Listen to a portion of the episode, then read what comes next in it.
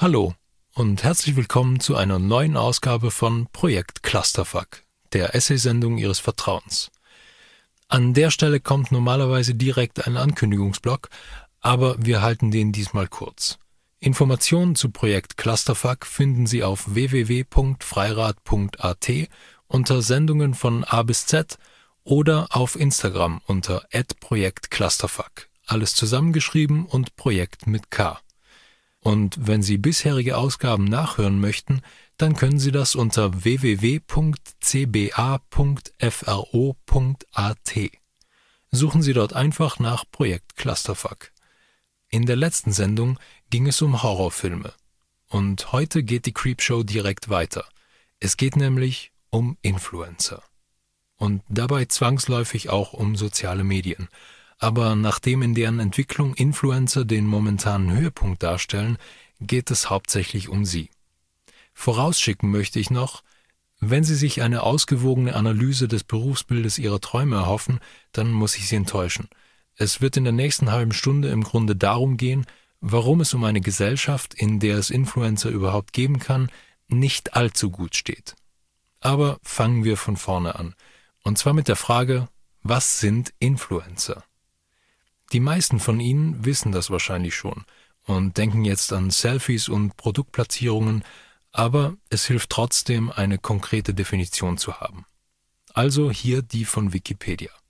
Ich zitiere Als Influencer von Englisch to Influence beeinflussen, werden Personen bezeichnet, die aufgrund ihrer starken Präsenz und ihres hohen Ansehens in sozialen Netzwerken als Träger für Werbung und Vermarktung in Frage kommen sogenanntes Influencer-Marketing.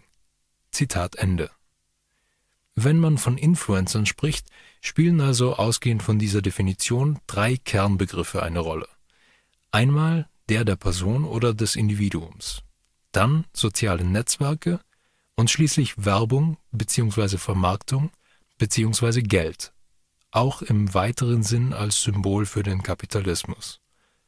Und an diesen Begriffen und der Beziehung, in der sie zueinander stehen, werden wir uns jetzt abarbeiten. Vielleicht stellen wir am besten die sozialen Netzwerke voran. Sie sind schließlich die Orte, an denen sich das Ganze abspielt. Ich spreche von sowas wie YouTube, Facebook, Instagram, Twitch, Plattformen also, auf denen der oder die Einzelne sich zur Schau stellt und in Kontakt mit anderen tritt. Wobei das zur Schaustellen der wichtigere Aspekt ist und im Grunde schon immer war. Wenn Facebook auf seiner Login-Seite behauptet, es ginge darum, mit Menschen in Verbindung zu bleiben, dann ist das im besten Fall ein Nebeneffekt. Primär geht es um das Individuum, das Ego, das Selbst. Ich, ich, ich, mich, mir, meins, mein Leben, schaut es euch an, liked es, bestätigt mich. Wir zeigen unser Frühstück, wir zeigen unsere Reisen, wir zeigen unsere Partys, wir zeigen unser Gesicht – und wir bekommen dafür Bestätigung in Form von Herzen und Daumen nach oben. Du bist schön, gratuliere, gut gemacht. Zur Belohnung ein kleiner Dopaminschub in Form einer Benachrichtigung auf dem Smartphone. Natürlich fühlt sich das erstmal gut an, aber Bestätigung von außen kann innere Leere nur überdecken, nicht füllen. Jetzt kann man natürlich nicht jedem Instagram- oder Facebook-User innere Leere unterstellen. Oder? Warum aber dann der Drang, sich selbst zur Schau zu stellen und sich nach außen hin zu inszenieren? Würden Sie das nicht als Zeichen dafür sehen, dass sowas wie Persönlichkeitsbildung immer stärker nach außen verlagert und von Bestätigung von außen abhängig gemacht wird? Wenn eine Person aber mehr und mehr zur Fassade wird, die eben nicht im Inneren gefestigt ist, was ist dann in diesem Inneren anderes als nichts, Leere? Passend dazu versteht der Philosoph Byung-Chul Han das Selfie als den vergeblichen Versuch des Menschen, sich angesichts seiner inneren Leere zu produzieren, also mit Hilfe von reiner Zurschaustellung überhaupt erst jemand zu werden. Denn wenn man nicht gesehen wird, gibt es einen dann überhaupt? Wenn man etwas getan, aber keine Fotos davon hat, ist es dann überhaupt passiert? Nein. Pics or it didn't happen. Ich werde gesehen, also bin ich. Was natürlich Unsinn ist, denn wie Hahn so schön festhält, produziert ein Selfie kein Selbst, sondern es reproduziert nur die vorhandene Leere. Ich zitiere Selfies sind selbst in Leerformen. Sie verschärfen das Gefühl der Leere. Selfies sind schöne, glatte Oberflächen eines entleerten, ganz verunsicherten Selbst. Zitat Ende. Manche von Ihnen sind jetzt vielleicht kurz davor, das Radio abzudrehen, weil sie sich ihre Selfies nicht von einem dahergelaufenen Klugscheißer wie mir vermiesen lassen wollen. Und das kann ich Ihnen im Grunde auch nicht übel nehmen. Vor allem ist es ja nicht so, als hätte ich nicht selbst einen Instagram-Account. Projekt Clusterfuck.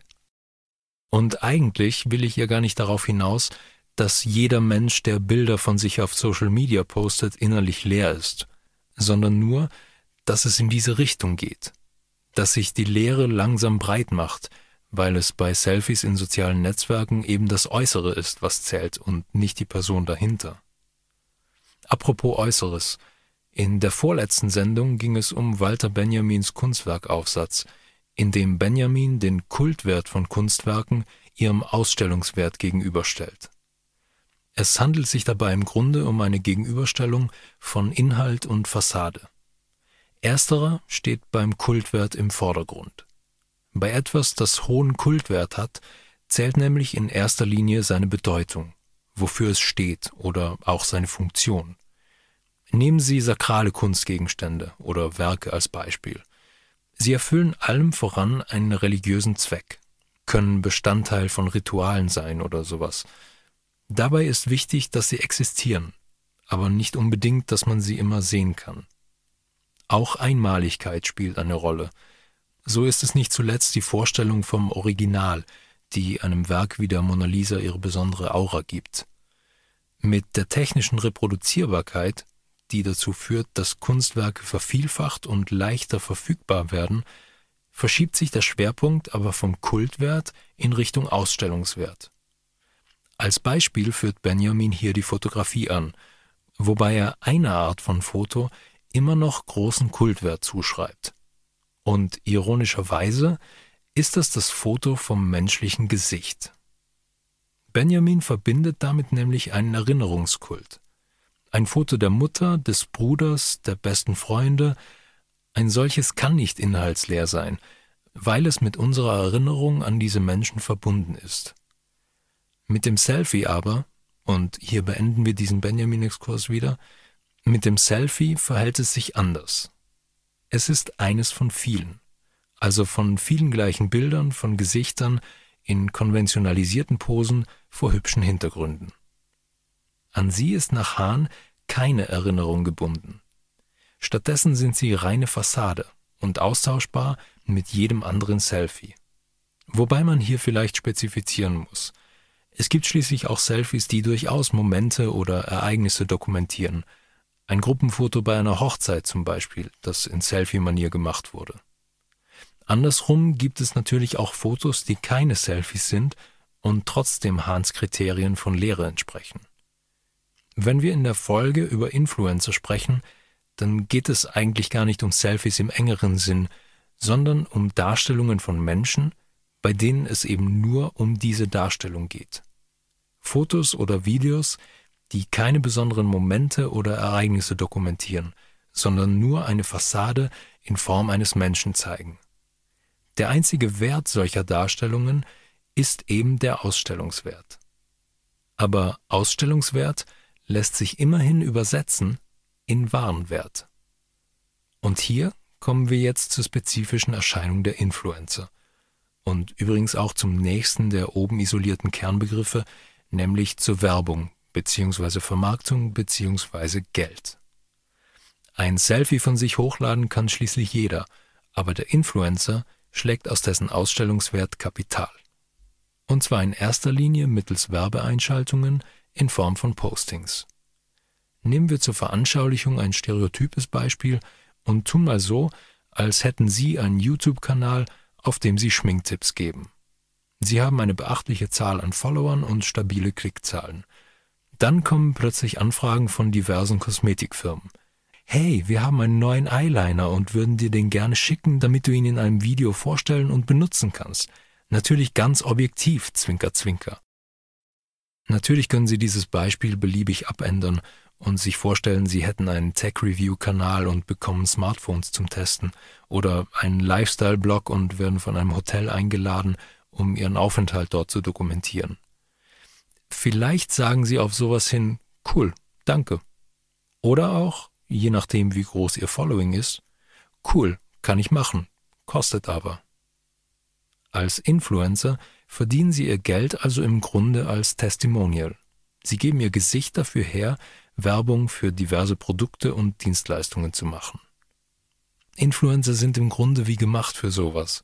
Schließlich stehen sie über Social Media in engem Kontakt mit ihren Followern, der, wenn auch nur gespielt, quasi ans Persönliche grenzt. Sie teilen ihr Leben mit ihren Followern und werden im Zuge dessen zu einer Art Bekannten, einer Vertrauensperson für diese. Für Firmen und ähnliches, die jetzt gerne ein Produkt bewerben möchten, ist das natürlich super, denn sie müssen sich selbst kein Vertrauen von potenziellen Kunden erarbeiten, sondern können sich einfach in das bereits verstehende Vertrauen reinkaufen, das diese zu einem Influencer haben. Hier ist jetzt der Vorwurf der Schleichwerbung ziemlich naheliegend. Aber keine Sorge, man kann beruhigt sein, denn sowas ist kennzeichnungspflichtig. Hm. Aber ist das wirklich beruhigend? Ich behaupte mal, nein. Denn Werbung dieser Art spielt sich auf unterbewusster, emotionaler Ebene ab. Wenn ein Influencer Werbung für einen Uhrenhersteller macht und ein Bild von sich mit einer Uhr dieses Herstellers postet, dann geht es nicht darum zu zeigen, dass diese Uhr qualitativ hochwertig ist oder sowas. Es geht darum, bei den Followern einen Connex zwischen Influencer und Uhr herzustellen. Ein Mensch, dem Sie positiv gegenüberstehen, trägt eine bestimmte Uhr und entsprechend erhöht sich die Wahrscheinlichkeit, dass bei Ihnen auch die Uhr mit positiven Konnotationen versehen wird. Ob unter dem Post ein Wörtchen wie Werbung oder Anzeige steht, ist dabei völlig nebensächlich, denn ein solcher Hinweis wird im Bewusstsein der Follower verarbeitet, während die eigentliche Werbung aber auf das Unterbewusstsein abzielt. Ziemlich perfide, oder? Wir sollten aber der Vollständigkeit halber vielleicht berücksichtigen, dass es natürlich auch andere Formen von Werbung bei Influencern gibt. Etwa sowas wie eine Unterbrechung in einem Video im Stil von A Quick Word from Our Sponsor, gefolgt von einem offensichtlichen Werbetext. Wobei auch hier das Vertrauen, das Follower ihren Gefollowten entgegenbringen, instrumentalisiert und das jeweilige Produkt oder die jeweilige Dienstleistung mit einem bekannten Gesicht verknüpft wird aber halt auf klassischere Werbeart. Jetzt machen Influencer aber auch auf andere Weise Geld, beispielsweise in Form direkter Spenden ihrer Follower oder durch den Verkauf von Merchandise-Artikeln und eigenen Produkten. Unterm Strich bekommen sie also Geld von Werbekunden genauso wie von Followern dafür, dass sie sind, wer sie sind. Womit sich aber die Frage aufdrängt, wer sind sie? Wir sind jetzt beim letzten und wahrscheinlich interessantesten der anfangs genannten Kernbegriffe angelangt, nämlich bei dem der Person. Was wir hier klären müssen, ist wesentlich existenzieller als die Definition von Influencern auf Wikipedia. Es ist ihr Wesen, das es hier aufzudröseln gilt. Um das zu bewerkstelligen, halten wir erstmal allgemeine Annahmen fest und gleichen diese dann mit unseren bisherigen Feststellungen ab. Also, zunächst mal agieren Influencer unter der Annahme der Authentizität. Das unterscheidet sie in den Augen der Allgemeinheit von beispielsweise klassischen Stars oder Fernsehpersönlichkeiten und dergleichen. Schauspieler spielen Rollen und Moderatoren müssen einem bestimmten Format entsprechen. Influencer, Vlogger und dergleichen sind dagegen einfach nur sie selbst. Sie teilen ihr Leben mit ihren Followern berichten von Reisen, machen Roomtours, dokumentieren, was sie an einem Tag so essen und geben dabei Ernährungstipps. Dabei ist das aber ganz ähnlich wie bei den Schauspielern und Moderatoren, die wir vorhin genannt haben, nur Schein. Schließlich ist das ihr Job und um den machen zu können, muss Content her. Schöne Bilder an schönen Orten machen sich schließlich nicht von selbst und ein Day in the Life Video muss auch erstmal gedreht werden.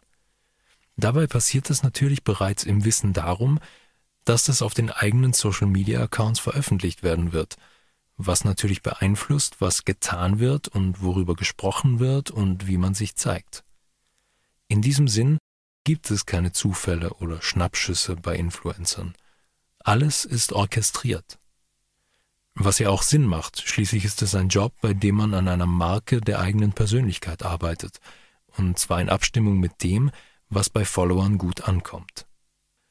Abgesehen von offensichtlichen Prinzipien wie Sex Sells, merkt man dann vielleicht, dass es gut ankommt, wenn man persönliche Stories erzählt oder Fotos von sich mit Hundewelpen postet, einem Nischenhobby wie Modelleisenbahn aber relativ wenig Interesse entgegengebracht wird. Entsprechend lässt man die Modelleisenbahn außen vor und präsentiert sich lieber als Hundefreund von seiner persönlichen Seite, auch wenn man vielleicht eine Hundehaarallergie hat. Der Punkt, auf den ich hier hinaus will, ist, das, was die Follower präsentiert bekommen, ist keine Privatperson, sondern eine Rolle, die im Wissen um ihr Publikum entsteht und laufend verfeinert wird. Die eigentliche Person gibt es in dieser Form nicht. Das entspricht wiederum Hahns Feststellung, dass Selfies Fassaden sind, hinter denen sich nur Leere befindet. Influencer sind dasselbe. Es sind Fassaden, hinter denen sich ein klaffendes Nichts verbirgt. Virtuelle Leben, die so nie gelebt wurden. Kim Kardashian existiert nicht. Okay, ich gebe zu, dass ich das spaßhalber etwas überspitzt formuliert habe, aber im Grunde ist es doch so. Das zur Schaustellen, das Influencer betreiben, ist sehr selektiv und im Grunde nichts anderes als eine Rolle. So wie beispielsweise der Dude in Big Lebowski eine Rolle und eben nicht die Person Jeff Bridges ist, sind auch Influencer auf Social Media nicht real, sondern fiktiv. Auch wenn sie gerade von der gegenteiligen Annahme leben. Angesichts der Scheinexistenz von Influencern muss auch auf den paradoxen Umstand eingegangen werden, dass gerade auf Schlagworte wie Selbstverwirklichung oder Individualität viel Wert gelegt wird. Wie verwirklicht sich eine nicht existente Person aber selbst? Welche Wünsche und Ziele hat sie? Nun, im Grunde keine. Jemand, den es nicht gibt, kann sowas schließlich nicht haben. Aber es gibt einen Menschen dahinter, einen, der die Rolle spielt und der sich entsprechend auch Wünsche und Ziele für diese Rollen ausdenken kann. Natürlich wieder basierend darauf, was bei den Followern gut ankommt. Somit sind die Ziele keine persönlichen, sondern standardisierte, und die Lebensphilosophie ist wenig mehr als eine Plattitüde in Form eines Kalenderspruchs. Es ist eine Individualität von der Stange. Aber trotzdem, ich, ich, ich, die Rolle, die gespielt wird, beginnt und endet beim Ego. Es gibt nichts außerhalb davon. Aber es gibt auch keinen Inhalt. Der Sender ist zugleich die Botschaft. Das heißt auch, es ist im Grunde egal, was Influencer sagen, ob sie sich nur mit Computerspielen und Make-up beschäftigen oder sich für Tierrechte aussprechen, einen veganen Lebensstil anpreisen oder politisch Stellung beziehen. Denn das, was sie eigentlich kommunizieren, sind immer nur sie selbst. Hm. Ist das jetzt wieder überspitzt? Ich meine, irgendwas anderes als ein fiktives Selbst muss schließlich da sein. Wenn sich jemand mit drei Millionen Followern zu einer politischen Partei bekennt oder gegen Fleischkonsum ausspricht, dann wird er wohl einige davon auch in diese Richtung beeinflussen und trägt diesbezüglich eine bestimmte Verantwortung.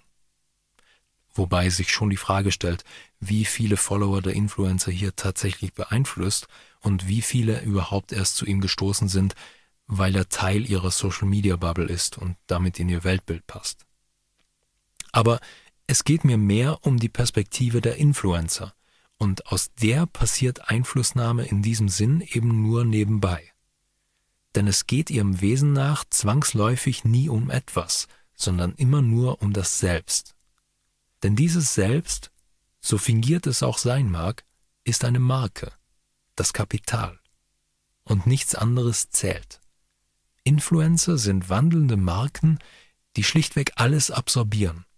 Ganz so wie das kapitalistische System, das sie überhaupt erst ermöglicht. Es sind paradoxe Massen aus Lehre und Geld, mit dem Ziel des stetigen Wachstums. Man kann jetzt natürlich sagen, dass das im Grunde egal ist. Wenn sich ein Influencer beispielsweise für Seenotrettung einsetzt oder für Klimabewusstsein oder für Menschenrechte im Allgemeinen, dann mag er das bewusst oder unbewusst zum Zweck der Selbstdarstellung tun, indirekt macht er seine Follower aber auch für diese Themen empfänglich. Ist doch gut, oder? Jein. Ich meine, ist es genug, wenn soziales Engagement rein zweckmäßig passiert? Reicht es, wenn gute Taten nur Nebenprodukte sind? Also ernsthaft jetzt, das waren keine rhetorischen Fragen. Und überhaupt, man will doch eigentlich, dass sich die Leute, so gut es geht, selbst eine fundierte Meinung bilden. Und sowas sieht nun mal anders aus, als die Meinung der Internetpersönlichkeiten seines Vertrauens zu übernehmen. Es soll doch um Ideen gehen, um Inhalte und nicht um Personen, die im Fall der Influencer dazu noch nichts anderes sind als leere Hüllen. Oder? Aber vielleicht gibt's auch ganz allgemein nichts als das Selbst und keine andere Existenz als Selbstdarstellung. In dem Fall wäre es vielleicht nicht schlecht, wenn jetzt jeder und jede von uns einfach ein Selfie von sich macht, zur Vergewisserung, dass man noch da ist und es dann dabei belässt. Instagram scrollt sich schließlich auch nicht von selbst. Von Projekt Clusterfuck war es das jedenfalls wieder mal. Wenn Sie erst jetzt einschalten oder den Anfang verpasst haben, dann können Sie die Sendung spätestens morgen Abend mit allen Ihren Freunden und Verwandten nachhören. Und zwar auf cba.fro.at. Suchen Sie dort einfach nach Projekt Clusterfuck. Oder gehen Sie auf freirad.at und machen dort dasselbe. Übrigens gibt's die ganze Sendereihe auch als downloadbaren PCF-Podcast. Auch die Infos dazu finden Sie an den immer selben Orten. Die nächste Sendung gibt's dann am Donnerstag, den 26. Dezember, zur selben Zeit am selben Ort. Also um 17 Uhr auf Freirad. Bis dahin entfolgen Sie. Am besten mit musikalischer Untermalung von der jetzt folgenden Playlist. Von meiner Seite wie immer ein herzliches Wiederschauen!